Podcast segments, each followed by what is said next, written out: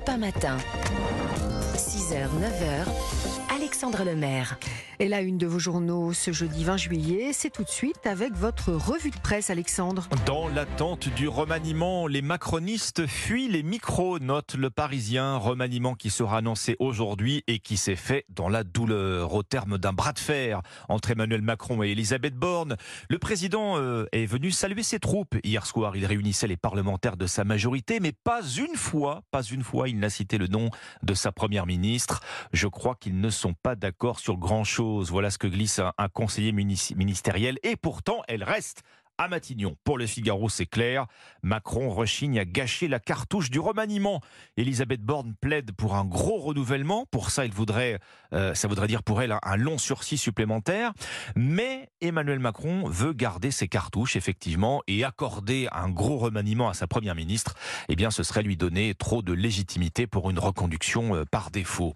À la une d'aujourd'hui en France, ce jeudi, enfin un espoir contre Alzheimer. Une nouvelle molécule pourrait ralentir cette maladie incurable qui touche plus d'un million de Français, Lucas Courtin. Ah oui, Alexandre, la bonne nouvelle nous vient tout droit des États-Unis et de la revue scientifique JAMA, The Journal of the American Medical Association, où des chercheurs américains auraient trouvé un nouveau médicament capable de ralentir la progression de la maladie d'Alzheimer. Il s'agit du Donadbab et il ciblerait grâce à des anticorps monoclonaux la protéine bêta-amyloïde suspectée d'être à l'origine de cette pathologie qui touche des millions de personnes dans le monde. Alors ce nouveau traitement développé par le laboratoire Eli Lilly est administré par perfusion toutes les 4 semaines et la conclusion de l'essai clinique de la phase 3, qui est la dernière étape avant la mise éventuelle du médicament sur le marché, est plutôt prometteuse. La maladie aurait progressé 30% moins vite chez les personnes ayant reçu le Donanmab sur un panel de 1300 patients volontaires âgés de 60 à 85 ans. Autrement dit, les personnes testées ont vu leur perte de mémoire, leurs troubles du comportement ainsi que leur difficulté à exécuter des tâches du quotidien significativement moins réduites. C'est donc un bel espoir pour les malades, mais aussi pour les chercheurs qui voient dans ce traitement une possibilité de débloquer de nouvelles pistes pour les années à venir. C'est donc un, grand pas effectivement vers un traitement contre euh, Alzheimer.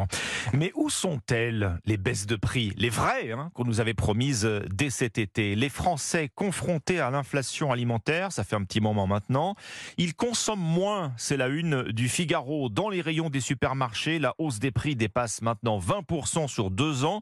Alors oui, on consomme moins. Les experts appellent cela la déconsommation. Depuis janvier, les ventes ont reculé de plus de 4% en volume.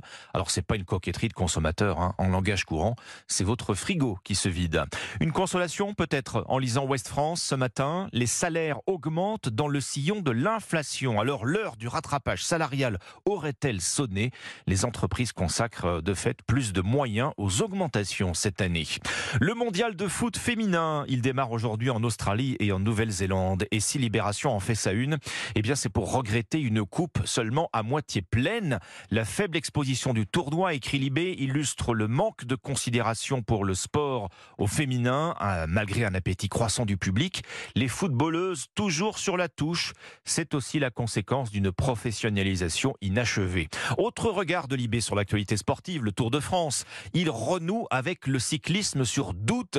Oubliez le duel à suspense avec Pogachar. Le Danois Vingegaard a définitivement assommé la course hier autour du terrible col de la Lose, faisant ressurgir les soupçons de dopage. Voilà donc pour l'essentiel de ce que vous retrouvez ce jeudi matin dans vos journaux.